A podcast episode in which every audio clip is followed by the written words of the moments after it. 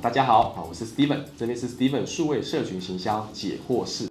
网络行销是这样哈，我觉得第一个是说需要做好预防，比如说你的活动周期是三十天为例，那每一天你会知道它会不会到，你不会到最后一刻才会知道，这是不可能，因为你一定是每一天都会知道你的进度达成率，还有你的投放比率，还有你的目标单价或安全单价，就是说你从中会知道说以这样的单价乘以我们的 KPI 是不是得到我们总金额，利用这样的公式来回推，就会知道说到底有没有在安全单价，如果是安全单价。以下代表都是很安全，比安全单价贵的话，代表它超标嘛。所以这个安全单价基准线是每天都要去看的，每天都会修正的，就不用沦落到最后才知道它到不到。那第二个点是说，如果到最后没有达成成效的话，那起码要做到一件事情，就是知道为什么，知道下次该怎么精进。所以了解到哪些的内容背后的这个数据它是不好的，就少做它；哪些背后的数据是好的，代表这个做对了。了解到正面跟反面的原因，好，所以第二个部分就是说，for 未来可以做参照。第三。一个是说，如果真的没有到啊，